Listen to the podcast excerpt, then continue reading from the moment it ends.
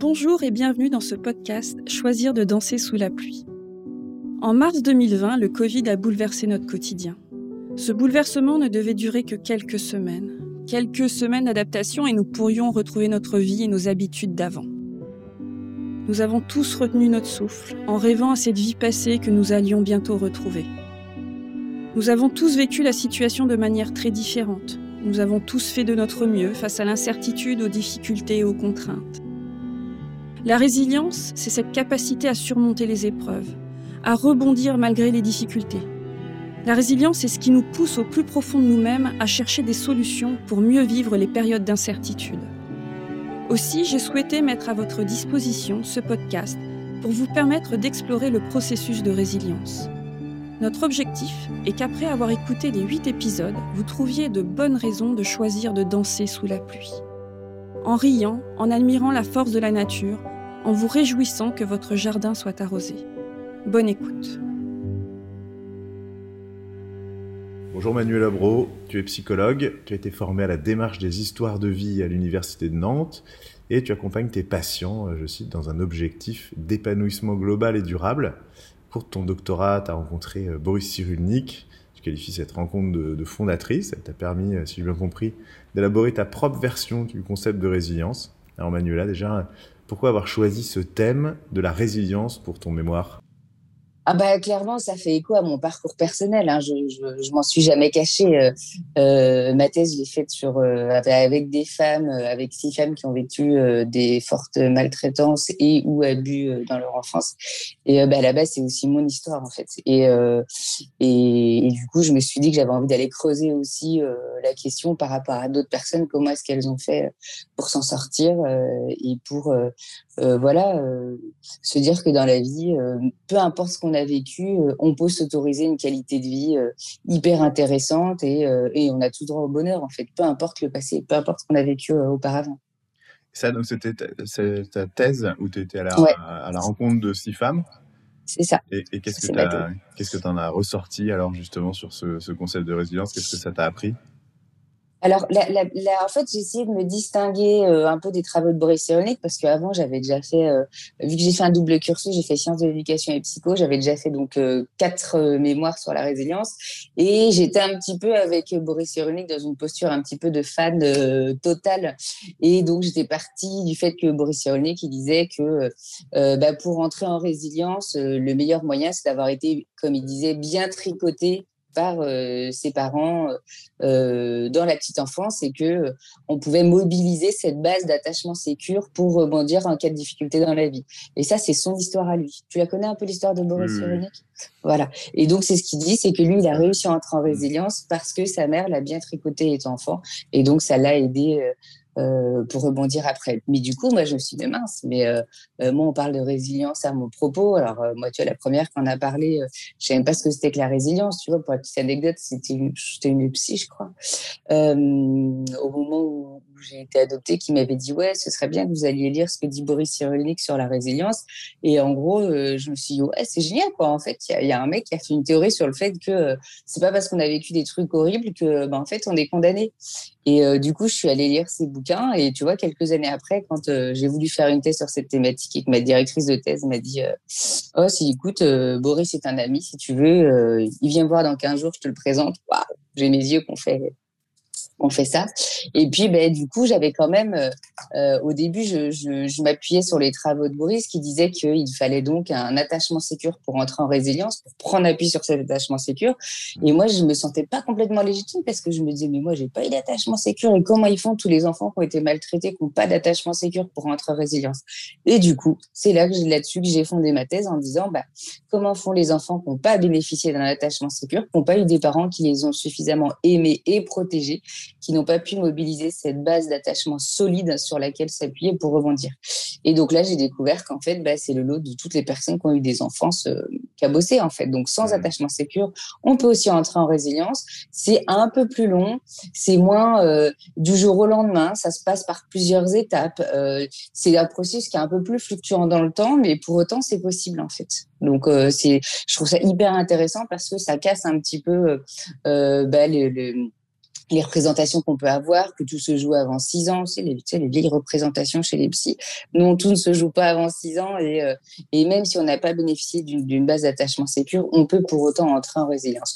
En gros, ce qu'il y a à retenir, c'est que peu importe ce qu'on vit dans la vie, à n'importe quel moment de la vie, euh, avec ou sans attachement sécure, on peut entrer en résilience. Ça, c'est quand même, même plutôt une bonne nouvelle. Parce que c'est c'est qu'il y a si événements traumatisants, euh, bah, il y a, y a ce qui s'est passé euh, avant, donc euh, cette, ce, ce, côté euh, familial en général de d'affectif et de base affective, donc a priori avant 6 ans. Donc tu vas aller puiser là-dedans, mais tu as aussi besoin de, de l'après moment traumatisant où justement il y a euh, quelqu'un ou euh, ton entourage qui doit te tendre un peu la, main et t'aider, euh, te tendre une perche pour que tu puisses t'en sortir. tu vas aller les chercher dans ce qui se passe après l'événement trauma avec tout l'accompagnement, mais tu vas t'appuyer sur ce qui s'est passé donc avant six ans, dans ton enfance, dans, cette base d'avant événement traumatisant. Ouais, alors bah effectivement, quand euh, les personnes vivent euh, une grande blessure dans la vie, euh, bah, elles vont faire aussi avec ce qu'elles ont vécu avant, donc elles vont soit mobiliser, bah, par exemple si elles ont une bonne estime d'elles-mêmes, elles vont pouvoir s'en servir si elles ont confiance en elles. Et puis en même temps, quand parfois la base elle est un peu défaillante, quand ce qui, a, ce qui s'est passé avant n'est pas suffisamment solide, et même quand c'est solide, on s'appuie aussi, comme tu dis, sur ce qui se passe après, sur ce qui se présente après, sur l'environnement. Donc on parle beaucoup des tuteurs de résilience, ce sont les personnes, sais, qui, qui te tendent la main, qui te disent mais moi j'y crois, tu peux y arriver, il n'y a aucun problème. Et les personnes te disent ah bon moi tu crois vraiment que j'en suis capable? Et les personnes souvent eh bien elles le font à la base pour faire plaisir ou pour rendre au tuteur de résilience le fait que le tuteur de résilience a cru en la personne. Tu vois, ça me rappelle euh, un jeune que j'avais accompagné euh, qui m'avait dit euh, qu'un jour il y avait un adulte qui avait cru en lui. C'était la première fois qu'il y avait un adulte qui croyait en lui et qu'il lui avait dit mais moi je sais que tu en es capable, tu vas y arriver. Et qui m'avait dit mais je l'ai fait pour lui faire plaisir en fait parce que c'est la première fois qu'il y a quelqu'un qui croit en moi. Donc il il ne se considérait pas assez lui-même pour le faire pour lui-même. Par contre, il y a quelqu'un qui a cru en lui, donc il l'a fait à la base pour l'adulte. Et puis après, il a commencé à se retricoter, tu vois, une base euh, d'attachement, parce que c'est pas parce qu'on n'est pas sécure dans l'enfance qu'on peut pas le devenir euh, avec le temps. Et ça, c'est aussi le rôle des tuteurs de résilience et de toutes les personnes qui entourent euh, bah, la personne qui a été blessée à la base. En fait, on se nourrit de toute l'affection qu'on a autour de nous, l'affection, l'amour, et puis l'affection aussi, l'amitié, et puis les liens d'attachement aussi avec les collègues de travail, et puis tous les gens qui nous entourent dans la vie. Parce que là, justement, le, le, thème un petit peu de, de ce podcast, c'est euh, d'explorer le concept de résilience pour pouvoir l'adapter au contexte d'aujourd'hui où tout le monde a subi alors quelque chose dans l'échelle de traumatisant. Euh, mm-hmm. en plus, ça va être très variable en fonction des personnes, mais en tout cas, on a tous vécu un traumatisme. Il y a quelque chose de, de, de, de une crise, quelque chose d'assez étonnant euh, qui s'est passé euh, pour tout le monde depuis plus d'un an.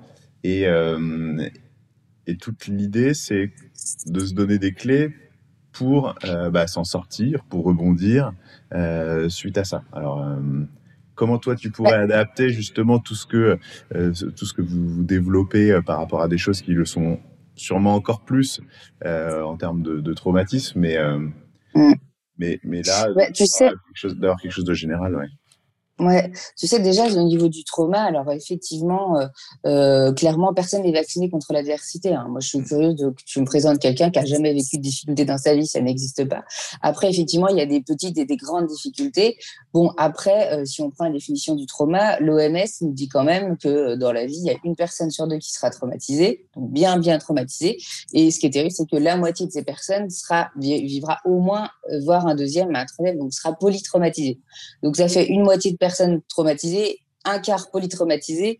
Et clairement, le Covid, ça nous a quand même mis tous une bonne tape derrière la tête. Euh, c'est quand même euh, euh, une blessure et personnelle dans comment on l'a vécu et malheureusement, sont aussi globale. Donc clairement, c'est comment on a tous été face à l'adversité et après, c'est comment on fait après. Et ça, tu vois, si je fais le lien avec tout ce que tout ce qu'on a fait émerger sur les travaux de la résilience, il y a un petit peu ce côté avant et après. On l'a beaucoup dit avant, au moment du premier confinement c'est comment est-ce qu'on va faire après pour faire différemment. Et moi, ce que j'ai beaucoup entendu, notamment euh, chez mes patients, c'est le sens, en fait. C'est finalement, mais quel sens à ma vie Est-ce que je suis pas en train de euh, mouliner tout seul et je pédale dans le vide, j'ai la tête dans le guidon? Et ça a permis ce premier confinement un petit arrêt sur image, tu vois, sur euh, oh, mais finalement ma vie elle est elle est comment, elle sert à quoi, euh, c'est quoi le sens de tout ça? Et j'ai pas mal de personnes qui sont venues me voir qui ont réorienté leur vie. Alors des fois de manière totale, changer de boulot, changer tout, hein, changer de rythme, changer absolument. 180. Alors 180 degrés complet. Et puis parfois, pour certaines personnes, il a fallu réajuster une petite chose. Des personnes qui se sont mis au yoga, il y a des personnes qui ont arrêté de faire 15 euh, euh, heures sup par semaine pour se consacrer un peu plus à, leur famille. Moi, j'ai des papas qui, pendant le, le, premier confinement, se sont rendus compte qu'ils avaient des enfants, quoi, réellement, et que leurs enfants faisaient du bruit, qui parlaient, et que, et que les enfants, ça se levait le matin. Oui, voilà, c'est ça. Et en même temps, pour eux, ça a aussi été une chance, hein, parce que j'en ai aussi certains qui m'ont dit que s'il n'y avait pas eu ça, euh, il serait sans doute passé à côté de quelque chose. Et donc, tu vois, c'est une question un peu de rétablir euh, mmh. les, équilibres et que euh, c'est important. Et je trouve quand même que beaucoup, pour beaucoup de personnes, il y a quand même un avant et un après. Ouais, ça, c'est plutôt traumatisant dans le bon sens, quoi. C'est-à-dire que tu as vécu un choc, mais c'est une pause. C'est ce que tu dis, c'est l'arrêt sur image, on prend de la hauteur voilà, ça c'est le lien que, que je fais sur la résilience, c'est qu'à on va transformer quelque chose, alors de mmh. manière radicale ou pas. Et puis après, euh, tu sais, c'est souvent quand on fait face à l'adversité, euh, euh, bah tous, hein, et puis des fois c'est des petites adversités du quotidien. Euh, qu'est-ce qui se passe euh, des, des, petites euh, des petites difficultés bon bah ma voiture est en panne je l'ai pas pendant 15 jours qu'est-ce que je fais? Il faut que je gère mes enfants mon boulot mon machin.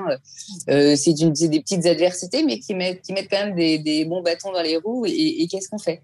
Et dans ces moments-là c'est important aussi de voilà de pouvoir faire appel à des personnes ressources autour de soi des petits coups de main et puis après c'est pareil c'est c'est donnant donnant c'est-à-dire que on rend service et puis ça permet un petit peu de ça fait du bien de voir aussi qu'on n'est pas tout seul en fait qu'on n'est pas tout seul et qu'on a euh, tout un environnement sur lequel on peut s'appuyer quand on a un petit coup dur et, inversement en fait. Et je remarque que souvent euh, les gens ont beaucoup de mal à demander de l'aide, alors que quand on leur demande de l'aide, ils ont du mal à dire non, mais aller demander, c'est plus compliqué.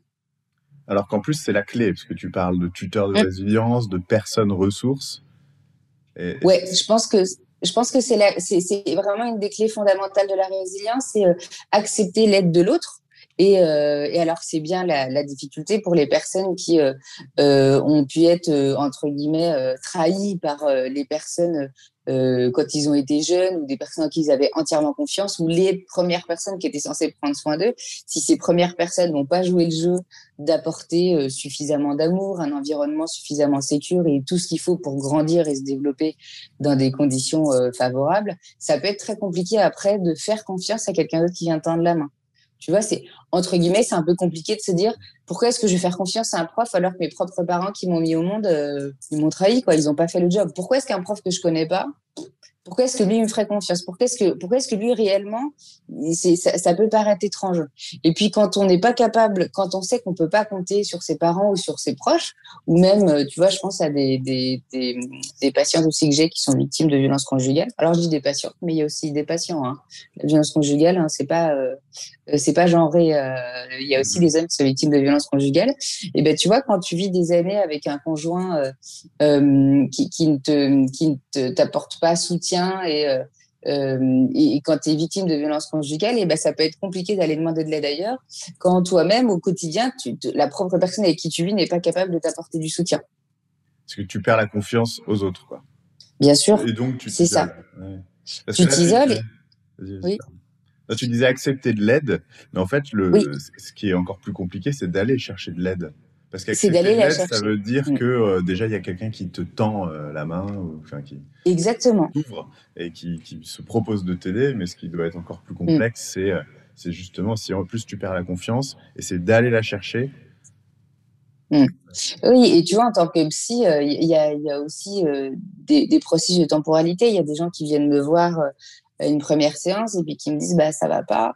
Et puis bah, finalement quand je leur propose de travailler bah il y en a qui sont pas prêts encore parce que ça peut être trop compliqué, parce qu'il faut, il faut, il faut se remettre en question. il faut accepter aussi que quand une situation n'est pas satisfaisante, et eh ben pour la changer, il va falloir mettre en place du mouvement. Et le mouvement, ça peut être compliqué. Tu vois, quand tu vis dans une situation depuis des fois 10, 15, 20 ans et que bah, tu luttes, tu luttes, tu tiens, tu tiens, tu tiens, tu sens qu'au bout d'un moment, parce que ça peut être au bout de 15, 20 ans que les forces, bah, au bout d'un moment, on a consommé un peu tout le réservoir d'énergie, on n'a plus de force pour lutter.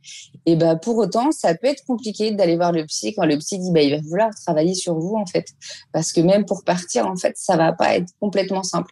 Mais si vous voulez partir, si vous voulez changer votre quotidien, moi, je suis là pour vous accompagner. Mais je peux pas le faire à votre place, en fait. Donc, il va encore falloir mobiliser d'énergie. Et ça, des fois, c'est pas facile. Quand on est, quand on a, tu vois, consommé un peu le réservoir, enfin, même au maximum, c'est compliqué. Euh, c'est solliciter de l'énergie pour se mettre en mouvement. C'est ça qui est compliqué au début, c'est que tu as, conscience que euh, il faut qu'il y ait quelque chose qui change. Enfin, il faut, mm. l'aide, euh, qu'on t'apporte de l'aide et que tu t'aides après. Mais et, comment, c'est quoi la, la démarche de se mettre en mouvement? Qu'est-ce qui fait que ça sollicite de l'énergie? C'est ça que je ne saisis pas forcément. Bah, euh, c'est par exemple quand tu luttes, euh, ah oui, je, parle de la violence conjugale, mais ça, ça peut être autre. Euh, ça peut, on va prendre. Non, mais c'est un bon exemple en, même temps parce que je pense que c'est, enfin, c'est quelque chose qui touche déjà pas mal de monde. Oui, en plus de ça, qui s'est peut-être accentué avec euh, les événements. Avec le confinement, ouais. C'est vrai que avec les... la majeure enfin l'impact majeur, tu, tu, le disais avec les enfants, c'est des papas ou des parents qui, qui, découvrent leurs enfants entre guillemets, mais en tout cas on nous a forcé à passer énormément de temps avec eux, mais ce que ça, ce que ça nous a forcé à faire, c'est euh, c'est à se recentrer sur ce noyau de manière extrême. C'est que finalement, ton seul univers devenait euh, ton cercle premier. Le, cercle proche, ouais. s'il était euh, plutôt positif, bah, ça, pouvait être plutôt sympa. Et justement, il y a des gens qui ont, pris ça comme une chance parce qu'ils avaient mmh. un, enfin, un cet entourage qui était, qui était favorable ou, euh, et donc ils ont pu passer du temps. C'était super. Mais si par contre, il était un petit peu agressif, ce cercle, euh, voilà. S'il est défaillant. là, ça devenait euh, un enfer et on te forçait et tu étais, euh, obligé d'être enfermé avec, avec ces gens-là. Quoi.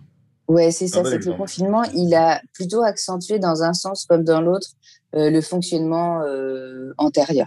Euh, et tu vois, alors si on reprend l'exemple de la violence conjugale, c'est-à-dire que bah, quand tu vis pendant, que tu sois homme ou femme, un victime, quand tu vis pendant 10, 15, 20 ans avec quelqu'un qui te harcèle au quotidien, qui casse ton estime de toi, etc. Bah, au bout de 15-20 ans, quand tu dis bah, c'est fini, j'ai plus d'énergie, je ne supporte plus et je vais y laisser ma peau parce que parce que on voit aussi des gens au bout d'années de, violence conjugale qui développent des maladies. Alors on va passer les euh, les sciatiques chroniques et les trucs un peu classiques, mais qui développent aussi euh, des maladies euh, et parfois des maladies graves et qui disent je vais, finir par y laisser ma peau à, vivre dans cet enfer toxique au quotidien.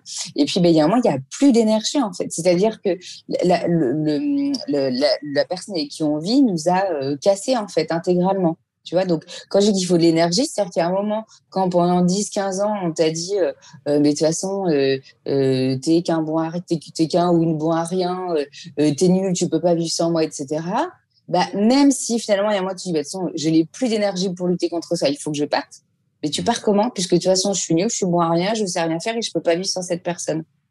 Tu vois? Donc donc c'est ça c'est c'est-à-dire que souvent euh, enfin trop souvent les personnes viennent demander de l'aide alors qu'elles sont euh, en fin de réservoir quoi donc c'est important d'avoir aussi euh, au, au, autour de la personne des personnes sur qui compter pour dire bon bah voilà ça y est je suis prête j'ai envie qu'il y ait du changement dans ma vie mais bah, toute seule, ça va être compliqué. Il faut que je m'entoure. Sauf qu'en fait, tu vois bien qu'aussi les personnes qui sont victimes de violences conjugales, elles sont souvent isolées. Elles sont isolées parce que c'est plus simple pour la personne qui agresse d'avoir, euh, tu vois, une personne isolée. C'est pareil, hein, il y a moins confiance en soi tout ça, c'est plus, plus simple. Parce que les personnes autour, euh, elles le disent régulièrement, hein, mais c'est pas normal, mais tu devrais pas rester. Euh, elles se manifestent. Donc, il faut pas trop d'ennemis. Donc, on, les, on les isole. Et puis, ben, souvent, les personnes, elles ont déjà essayé deux, trois fois, en fait. C'est-à-dire que quand une personne qui est victime de violence conjugale se confie à un ami, pour dire bah écoute ça va pas euh, il m'a mal parlé ou elle m'a mal parlé franchement c'est pas bien. Et ben parfois les premières fois il suffit de se confier. Les amis rassurent un peu. Les amis disent mais non il faut que tu fasses quelque chose je suis là pour toi. Mais finalement ça redonne de l'énergie. Et puis ben, finalement, malheureusement, il n'y a pas de mouvement qui se passe. Nous, on est regonflé pour repartir un peu au combat. Ça fait du bien parce qu'on on, on, on, a parlé. Euh, il faut quand on a plus d'énergie chez les autres. C'est les autres qui, vont ben, te, qui, vont te, remplir le réservoir. Les autres, les, voilà, les autres peuvent te, te, remplir le réservoir, puis surtout te donner aussi des coups de main au quotidien, parce que parce que mettre du mouvement dans un quotidien, euh, ça peut aussi. Euh, euh, enfin, on a besoin de ressources au quotidien. Quand tu vois des fois des mamans ou des papas qui partent avec des enfants, enfin, c'est toute une organisation aussi pour pour rebondir après. Donc même quand il y a des associations qui aident c'est quand même important. Euh, non, mais c'est cette notion de se mettre en mouvement. Donc, euh, c'est ce que tu disais, les gens, bah, ils peuvent venir avec euh, les, batteries un petit peu à plat, le réservoir, avec plus d'énergie, avec juste peut-être ce qu'il faut, ce qui reste comme énergie pour, pour pouvoir demander de l'aide, mm. ce qui doit être plus ou moins facile. Hein, mais en tout cas, ils ont encore ça et il leur reste pas assez d'énergie pour continuer. Donc, pour, amorcer le changement, en fait, pour, amorcer le changement, c'est ça. Donc ils vont chercher euh, de l'énergie chez les autres, donc alors soit auprès de professionnels, j'imagine, donc euh, auprès de, de, de, psychologues qui vont euh, par les petites clés ou le, les, les, accompagner à, à, se, à remplir un petit peu le réservoir d'énergie. Et après, cette notion de mise en mouvement sur quelque chose d'un peu général, ça va être quoi les, les, les clés pour se mettre en mouvement? Euh, bah, clairement, pour, euh, moi j'aime bien travailler avec le corps et l'esprit, hein, parce que clairement, euh, quand tu vis des choses difficiles, euh, faut pas oublier que le, le, la mémoire cellulaire est imprégnée de, de, de l'adversité et que il faut ressourcer les batteries. tu vois, c'est aussi quelque chose qu'on travaille dans les situations de burn-out. ressource, ressourcer après un burn-out, après une épreuve difficile, c'est pas simplement dormir, c'est et reposer le corps et le recharger, c'est-à-dire et des activités qui ressourcent des activités qui font du bien à l'esprit, qui font du bien au corps. Le corps, il est aussi meurtri. Physiquement, euh, quand je vois des personnes qui ont vécu des situations de harcèlement, de violence conjugale ou, autre, tu le vois physiquement. Ils sont marqués, ils sont parfois un peu voûtés, un peu recroquevillés sur eux, tu vois, les épaules un peu rentrées. Et euh, bah, ça peut être euh, intéressant de leur proposer d'avoir une activité, de se mettre à une activité qui peut détendre le corps. Ça peut être du yoga, ça peut être de la danse, ça peut être n'importe quoi, le qigong, tu vois, plein d'activités qui m'ont amené un peu euh, libérer le corps, libérer les énergies et puis, bah, retrouver de l'énergie aussi soi-même. Il y a l'énergie du contexte et de qui va autour de toi, mais il y a aussi toi-même. Il y a aussi toi-même parce que tu, tu, ne pourras pas faire, les autres vont pas pouvoir faire pour toi, en fait. Donc, et tu ne peux pas que puiser euh, chez les autres. Donc, il faut aussi que toi-même, tu, tu recharges tes batteries.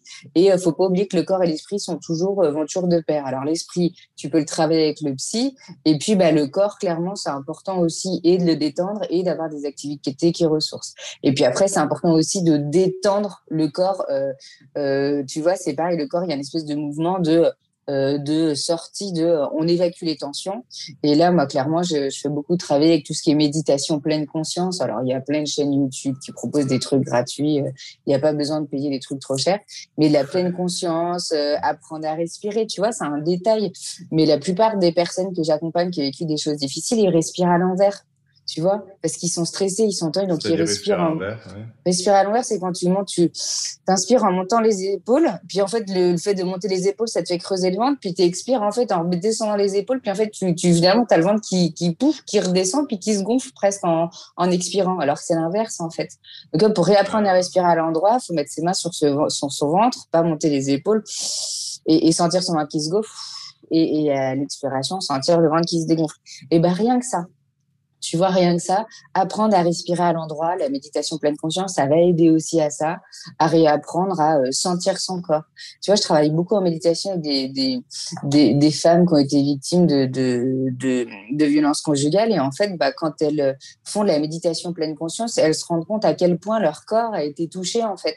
Et à quel point leur corps bah, porte euh, dans les chairs les marques euh, des agressions, qui ne sont parfois que des agressions verbales je dis que, euh, des agressions verbales qui marquent aussi le corps. Et en fait, elles se rendent compte qu'elles ont des tensions absolument partout, qu'elles sont complètement coincées. J'aime bien aussi travailler. J'ai un ostéopathe avec qui je travaille de, beaucoup. détendre le corps, ça va détendre l'esprit. En fait, vu que tu as un Mais bien sûr. mal à détendre l'esprit, tu commences par le corps parce que si, Sinon, tout le travail sur l'esprit servira à rien, peut-être. Bah, disons que les deux, c'est vraiment complémentaire. Les, les, deux vont être vraiment plus complémentaires et puis on va regagner en qualité de sommeil. Là où il y a des gens qui dorment pas depuis des années, en fait, ou qui dorment sur, euh, tu vois, au niveau des cycles du sommeil, qui ne sont qu'en sommeil euh, euh, superficiel, qui, qui n'ont pas de sommeil lent pour vraiment récupérer. Bah, déjà, remettre le corps en mouvement, le, enlever, en gros, euh, tu sais, le stress, ça, ce que je dis à mes étudiants, hein, le stress, c'est comme euh, c'est comme euh, c'est comme le gras, hein, tu vois, euh, c'est comme le cholestérol, le stress. T'as le bon et t'as le mauvais stress. T'as as le stress du mec, t'as le cholestérol du McDo, t'as le cholestérol de l'avocat. Et eh ben vaut mieux le cholestérol de l'avocat que le cholestérol du McDo. Et eh ben le stress c'est pareil. Et d'avoir des activités, par exemple physiques, qui vont t'amener faire monter un peu en cardio, ça va t'amener du stress entre guillemets positif, des trucs bien, du bon gras pour faire relancer ta machine, et puis avoir une activité qui va aussi enlever tout ce qui est tension, tout ce qui est stress négatif. Et là, tu vas ramener du mouvement dans ton corps. Et plus tu vas ramener du mouvement dans ton corps, plus ton esprit va aussi euh, euh, pouvoir euh, se mettre en mouvement plus facilement. Donc l'association corps-esprit, c'est vraiment euh, vraiment important. Réapprendre à en gros c'est une, une hygiène du corps aussi euh, pour avoir une hygiène de l'esprit et pour se ressourcer et pour euh, bah au final amener le mouvement aussi dans le quotidien. Et c'est pas évident tu sais quand quand tu luttes depuis des années avec un fonctionnement qui est euh, qui est délétère, mais dans lequel bah, tu réussis à survivre pendant des années. Tu vois, la personne qui, qui se débat, quoi, tu vois, depuis des années, bah, la personne elle est fatiguée, donc il faut la ramener, voilà. Ouais. Euh, c'est vrai travailler. que l'illusion quand tu es fatigué d'avoir besoin de tout, sauf de faire du sport et de te fatiguer encore plus et donc, c'est vrai que c'est le piège. Exactement. Et là, pour le coup, euh, je pense qu'avec ce, ce, confinement, surtout les premiers qui étaient un petit peu durs, mais avec tout le télétravail, les, les machins, euh, c'est que les gens, ils bougent plus. Et tu vas avoir un piège euh, dans lequel tu peux complètement vraiment facilement de, bah finalement, je suis bien chez moi, quoi. Et puis vu que je suis un peu fatigué, voilà. je vais pas non plus aller euh, marcher ou, ou juste courir ou enfin voilà. Mmh. Il y avait les et, et oui, qui étaient fermés, donc. Alors ça, pour le coup, j'ai pas très bien compris pourquoi euh, euh, on n'avait pas le droit de faire du sport euh, dehors. c'est hyper important. Puis quand je vois, tu sais, on est toujours dans la balance bénéfice-risque. Et quand tu vois les, les dégâts de ne pas faire bouger les corps pendant des mois et et, euh, et le risque qu'engendrait le fait, par exemple, de faire des cours de sport dehors en groupe. moi, j'ai, moi, je te vois que j'ai pas très bien compris, mais euh, euh, moi, j'ai clairement encouragé toujours mes patients à sortir. Puis, tu sais, on a tous été hyper carencés en vitamine D. Hein. Ça, c'est des choses qui sont basiques, mais quand tu es carencé en vitamine D, tu as l'impression que tu es déprimé. Alors, en fait, tu es juste carencé en vitamine D. Ça, et parce que tu n'as pas pris le soleil. D. Ouais, c'est le soleil, ouais. Et bah, quand tu prends pas la lumière, quand tu prends pas le soleil, tu peux vite euh, bah, avoir le, pareil le, le, les batteries bien à plat et dire mais euh, en fait je suis chez moi, je bouge pas, je me sens large, j'ai pas le moral, je suis déprimée et euh, j'ai des gens qui sont venus me voir euh, en me disant mais je suis complètement déprimée, je sais pas pourquoi. Et puis en fait euh, bon on a fait des petits tests en vitamine D, c'était carencé, ils sont repartis, voilà. on a mis en place des ampoules et puis quoi, c'est tout quoi. Enfin donc donc il faut vraiment faire attention à la machine corps parce que là le corps et l'esprit sont complètement liés et si on veut euh, bah, travailler sur soi et tu vois, on se repart sur le, le, mouvement aussi psychologique qui va entraîner des changements dans la vie, et ben on peut pas faire sans le corps en fait. Donc il faut faire avec le corps. Et quand on dit mettre le corps en mouvement, euh, marcher euh, c'est extrêmement bon en fait. Il s'agit pas, euh, s'il y en a qui adorent courir, c'est génial la course, hein, ça élimine les, les toxiques, les tensions physiques et tout, c'est génial, ça amène, ça fait monter le cardio, ça, ça drogue un peu naturellement le corps, c'est mmh. super. Mais il s'agit pas de courir une demi-heure par jour pour se blesser si on n'a jamais couru, mais marcher euh, tous les jours, euh, prendre le soleil, être en pleine, être en pleine conscience quand on va se promener, regarder la nature. Euh, ça, il y a un état un, peu méditationnel justement de, hum avec le sport. Alors moi, je le, je le connais assez bien avec le, la course. Ouais. Ouais. C'est vrai que même la marche, enfin, ces deux activités-là et, et, le sport en général a cette vertu-là de, de, de, de, te faire entrer un peu en méditation. C'est-à-dire que si mmh il y a quelque chose qui et... se passe pendant le sport euh, qui, est, qui, est, qui, met ton esprit dans un état très différent de celui euh, euh dans lequel il est euh, les autres moments. Et tu disais, on peut marcher en pleine conscience. Et comment on fait ça? Comment on le, on l'accentue ou comment on peut Alors, alors déjà, pour revenir sur la marche, la marche est un mouvement thérapeutique en fait. C'est formidable. C'est-à-dire que les personnes qui ont des pensées, des ruminations mentales où ça tourne, ça tourne, ça tourne en boucle, et ça tourne sur soi-même, euh, bah, il suffit de sortir dehors et d'aller marcher. Et tu vas voir que l'espèce de tension qui est au niveau du cerveau, ça va descendre d'un étage. Et puis en fait, le corps va amener à décanter et tu vas voir les choses différemment. Quand tu marches une demi-heure, trois quarts d'heure, tu vois, tout va, ça, tout va se détendre et les pensées vont cheminer. Le mouvement de la marche, il est thérapeutique parce que tu avances. Donc tu chemines et tu associes le fait de cheminer dans ta pensée et le fait d'avancer physiquement. Et marcher en pleine conscience, moi je le dis aussi euh, à mes patients, il y a des exercices tout bêtes, hein, même si tu fais tous les jours le, tour de ton quartier, ça peut être le même tour, et ben tous les jours, c'est chercher des choses dans ton environnement que tu n'as jamais que tu n'avais jamais remarqué. Oh, j'avais jamais remarqué cette maison, j'avais jamais remarqué que ici il y avait il y avait une statue, je savais même pas qu'est-ce que c'est que cette statue? C'est dans mon quartier, je ne sais pas qui est représenté par cette statue, qui est cette personne-là. Je vais me renseigner. C'est des petites choses. Ça peut être observer les gens autour de soi, ça peut être euh, voilà observer l'architecture. Et en fait, euh, les gens se rendent compte à chaque fois, ils me disent ah, j'avais jamais vu que dans ma rue il y avait une maison qui avait les volets verts en fait, c'est la seule. Et en fait, je l'avais jamais vue alors que je passe devant tous les jours. Tu vois, c'est des choses un peu énormes qu'on ne qu'on ne repère pas. Et ça, c'est détonnant le fait de faire attention aux détails? Mais ça bien permet de sortir de ton de ton cycle de pensée quoi. C'est ça, c'est plus ça, c'est que ça te ramène dans le ici et le maintenant. Ça te ramène dans le ici et le maintenant. Et en gros, l'objectif, c'est de refaire redescendre un peu la, je sais pas comment dire, comme tu vois, la barrière qui est dans les pensées, dans le, au niveau des cinq sens. Et ça, tu par exemple, c'est un exercice que je donne beaucoup à mes étudiants euh, avant des oraux, avant de rentrer pour des, par exemple, soutenir leur mémoire. Une méditation flash en une minute. Tu peux être amené à arrêter tes pensées, à arrêter de ruminer en une minute. Tu fais trois grandes inspirations, expirations qui prend à peu près 10 secondes. Et après, tu passes, euh, tu, en fermant les yeux. Et après, tu passes sur 10 secondes, tu passes les cinq sens. Donc, tu commences, euh, vu que tu as fermé les yeux, il faut commencer par l'ouïe, c'est le plus simple. Donc, qu'est-ce que tu entends pendant 10 secondes? Et tu te concentres très fort sur qu'est-ce que tu entends. Et là, tu vas te rendre compte que partout où tu es, il y a toujours du bruit. Et c'est là que tu te rends compte qu'en plus, tu as une fatigue physique que tu as en permanence. Puis après, tu passes sur, euh, euh bah, admettons, euh, le toucher. Donc, ça peut être, si tu es assis, euh, l'empreinte de ton corps sur la chaise. Ça peut être, moi, par exemple, tu vois, ça peut être les cheveux euh, dans mon cou, ça peut être tes vêtements sur toi, tu vois, c'est même sans quand tu touches rien. Euh, ensuite, ça peut être, tu vois, l'odorat. Qu'est-ce que tu pendant 10 secondes, qu'est-ce que tu sens? Le goût. Alors ça peut être est-ce que est-ce que tu as soif? Euh, Est-ce que est-ce que tu as la bouche sèche? Peu importe. Et puis et puis à la fin, sur le dernier, tu finis par la vision. Et quand tu ouvres les yeux, tu restes très très très concentré sur en gros le centimètre carré sur lequel se posent tes yeux quand tu ouvres les yeux. Et ça, c'est extrêmement puissant comme méditation parce que ça arrête les pensées. Trois grandes inspirations, expirations et puis dix secondes sur chaque sens. Ça prend une minute et ça, c'est radical pour arrêter euh, tout ce qui est rumination. Et ça, c'est important de le faire deux, trois fois dans la journée quand on se rend compte que ça tourne en boucle, ça. Ouais, qu'on est. Euh, en fait, c'est le, le, diktat de, de, la petite voix dans la tête, quoi. Ouais, c'est ça. Mais la petite voix dans la tête. Euh, ben, on, on, peut lui dire qu'attention, la petite voix dans la tête, elle est dans un corps et le corps, il a des fonctions. Et, euh, et la petite voix dans la tête, c'est soit il y a une pensée qui est à l'œuvre, qui est intéressante et qui permet de cheminer, pourquoi pas? Si c'est une pensée qui tourne en boucle et qui, qui tourne en boucle sur elle-même et qui refait le film constamment, ça n'est pas très intéressant. Mmh. Je vais peut-être te donner aussi un autre exercice pour les, les pensées, euh, pour les ruminations, les trucs euh, qui tournent en boucle. C'est de prendre un papier et un crayon et écrire sur le papier euh, bah, tout ce qui tourne en boucle.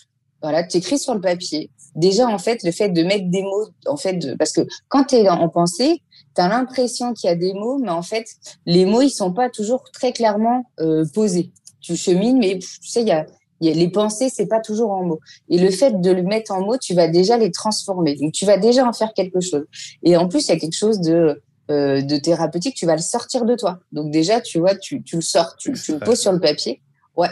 Et du coup, tu le mets sur le papier, puis une fois que tu as noirci ta feuille, tu déchires ta feuille, hop, et tu le mets à la poubelle. Ça, déjà, ça fait du bien. Et puis, il y a euh, le même exercice, on va dire en, version numéro 2, quand tu as un peu plus de temps. Tu prends ta feuille, donc pareil, sur les, que tu divises en, trois parties. Tu vois, je prends une feuille à quatre, quoi, tu divises en trois parties. Sur la première partie, tu mets toutes tes rémunérations, tout ce que dans ta vie tu voudrais voir disparaître, euh, tout ce qui te gonfle, tout ce qui te stresse, tu mets sur la première partie. Pour amener du mouvement sur le deuxième tiers de la feuille, tu vas noter comment ta vie sera quand tout ce qu'il y a sur la première partie n'existera plus. Par exemple, si sur la première partie, tu as marqué euh, euh, j'en ai marre, euh, je sais pas, ras-le-bol de mon patron qui me prend la tête, j'en ai ras-le-bol de mes enfants qui, traînent, qui laissent traîner leurs chaussettes, qui vont jamais ranger leur chambre, j'en ai marre de pas avoir de quoi payer des vacances, enfin, tu vois, tout ce qui, qui t'énerve. Ensuite, sur la deuxième partie, comment ta vie sera quand tout ça n'existera plus? Et eh ben, je serai hyper heureuse au travail, je pourrai emmener mes enfants en vacances, j'aurai quelqu'un qui viendra m'aider euh, euh, pour ranger la maison, ou alors tout le monde fera ses tâches, enfin, tu vois, tout ça. Et déjà, ça fait vachement de bien de se projeter dans un idéal, parce qu'en fait, souvent, on pense qu'à qu nos problèmes, mais on réfléchit jamais à réellement comment notre vie serait si tout ça n'existerait plus. Et ça fait du bien déjà, tu vois, au cerveau de se dire, mais pourquoi est-ce que je pourrais pas rêver d'un futur idéal? Mmh. Et puis, il reste une troisième partie et cette troisième partie, c'est comment passer de la partie 1 à la partie 2. C'est-à-dire que finalement, cette partie 2, elle est peut-être pas si, si, voilà, si idéale et si rêvée que ça. Et que finalement, peut-être que je pourrais mettre des choses en place pour passer de 1 à 2. Et souvent, dans la troisième partie, bon, on voit émerger des trucs genre, euh, bah, peut-être qu'il faudrait que je change de boulot, en fait. Et peut-être que c'est la première fois que les gens vont, vont, vont déjà, ne serait-ce que réfléchir à, bah ouais, en fait, peut-être que la solution, c'est de changer de boulot. Peut-être qu'en fait, je suis arrivée au bout de quelque chose. Euh, peut-être que, bah, par exemple, pour mes enfants, il faut vraiment mettre un planning pour que chacun fasse ses tâches, etc., euh, etc. Et finalement, bah, il y a des solutions qui émergent. Plutôt que d'être en boucle sur euh, je suis pas bien, je suis pas bien, je suis pas bien, bah, essayer de réfléchir à une vie idéale qui finalement, une fois qu'elle est posée sur papier, ça paraît pas si impossible que ça. Et puis réfléchir aux solutions. Et puis après, clairement, après, bah, L'objectif, c'est d'aller échanger avec les personnes concernées sur comment est-ce qu'on met en place ces solutions. Pas mal ça. Mm. non, mais, en tout cas, c'est top parce que euh, c'est un super moyen euh, euh, à, mettre en place tout de suite. C'est quelque chose qu'on peut faire très facilement. Mm. Mais tu sais, euh, euh, cette partie 2 de, de, comment ma vie sera quand tout ce qui m'embête n'existera plus, je le fais aussi travailler dans un texte euh, basique où je demande aux gens, quand je les sens un peu complètement bloqués, c'est bah, c'est un texte où je leur demande pour la fois d'après, c'est comment, est-ce que vous pouvez me faire un texte sur votre vie idéale dans 5 ans avec plein, plein, plein, plein, plein de détails. Mais votre vie rêvée de dingue, tout ce que vous n'auriez jamais pu imaginer. Faites-moi un texte de votre vie, vous aimeriez qui ressemble à quoi Et je leur dis, vous allez me dire que vous avez envie de vivre euh, dans le désert avec, euh, avec euh, des esquimaux, j'en sais rien, vous faites ce que vous voulez. Vraiment une vie idéale. Et ben rien que ça, cet exercice-là, et ben ils me disent que ça fait vachement de bien parce qu'en fait jamais on leur demande de rêver dans la vie. Faut toujours faire avec les problèmes du quotidien. Et juste, tu vois, quelques minutes se dire, mais finalement, ma vie de rêve, ce serait quoi?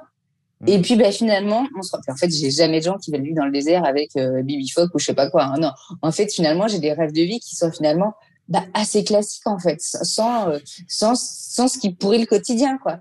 Et, et ben, finalement, ce rêve de vie, euh, bah, assez facilement, on, on, on, peut y arriver en fait, assez facilement. Mais il faut déjà s'autoriser à arriver. Et s'autoriser à arriver, ça, je peux t'assurer que c'est pas, tu vois. Et si, si je reboucle aussi sur la résilience la résilience, c'est aussi une histoire de euh, bah, ma vie est horrible, mais finalement, comme je suis au bout de quelque chose qui est complètement pourri, je peux pas je peux pas vivre plus pourri que ce que j'ai en ce moment. Donc après tout, pourquoi est-ce que je pourrais pas arriver à un truc de dingue? Parce que finalement, bah aujourd'hui j'ai rien, donc j'ai rien à perdre. Ouais. Et s'autoriser à arriver, ça c'est Exactement, il y a que des choses à gagner.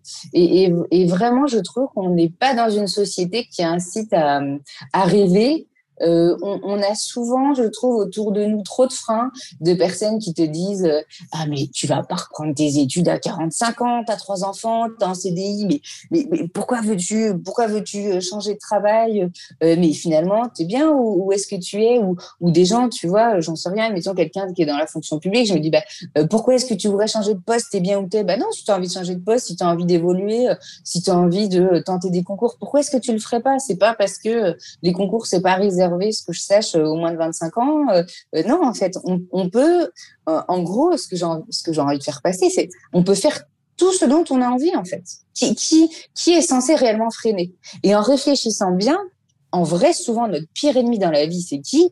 C'est souvent nous-mêmes, en fait. C'est souvent nous-mêmes. Parce qu'on a trop euh, on éponge trop le côté euh, non, c'est pas pour moi, ce serait forcément pour quelqu'un d'autre qui serait forcément beaucoup plus formidable que moi. Bon, dans les faits, ça se discute. Euh, mais, et, je trouve qu'on reste pas assez.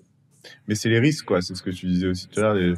bénéfice-risque. Et en général, ça, je pense qu'on l'a tous à peu près en commun en majorité. C'est on pense trop vite au risque et du coup on s'enferme dans le quotidien parce que bah, c'est la peur du changement. Alors le changement, il peut être, il peut être super, mais on est quand même un, on est des êtres d'habitude et, et l'habitude c'est hyper réconfortant, même si c'est pas épanouissant.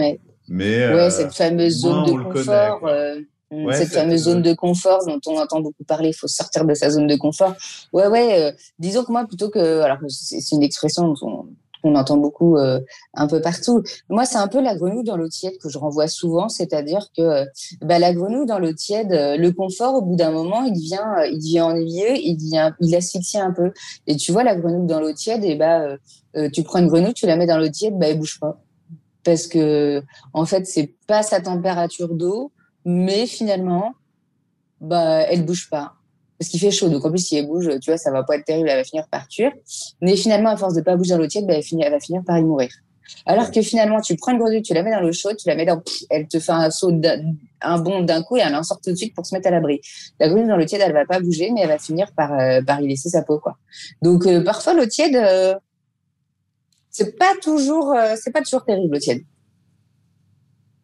Qu'est-ce que tu, où est-ce que tu vas chercher euh, de, de l'inspiration?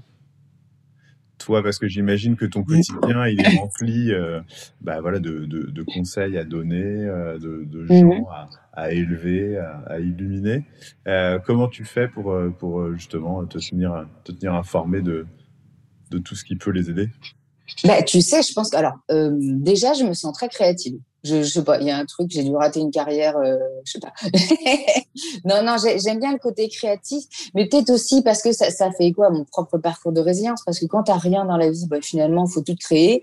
Donc, euh, j'ai un peu appris à, à, à créer. Et puis, euh, par rapport à, aux personnes que j'accompagne, euh, tu vois, tu me dis finalement éduquer, tu m'as dit quoi, inspirer, illuminer ou je sais pas quoi. Ouais, ouais, mais élever, enfin, c'est ouais, mais en fait, c'est dans les deux sens.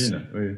Ben oui, mais en fait, c'est dans les deux sens parce que tu vois, euh, euh j'entends des récits de vie qui sont euh, incroyables et puis en fait les gens cheminent, les gens avancent et je me dis waouh, mais ils sont trop forts, mes patients, mais ils font des trucs incroyables en fait. Et, et ça, je m'en inspire. Et en fait, ce qui est formidable, c'est qu'en tant que psy, en fait, tu donnes pas enfin, je trouve qu'en tant que psy, quand on fait bien le job, en fait, je peux pas donner un conseil clairement disant il faut que tu fasses ça. C'est en fait, je vais accompagner la personne pour qu'elle réfléchisse à pour elle quelle est la meilleure solution, quelle est la solution adaptée à sa propre situation. Donc, pour chaque personne, on va établir un peu une recette de cuisine personnalisée. Tu hmm. vois eh ben, super. Merci beaucoup, Manuela, pour toutes ces infos. Eh ben, de rien. et, puis, euh, et puis à bientôt. À bientôt.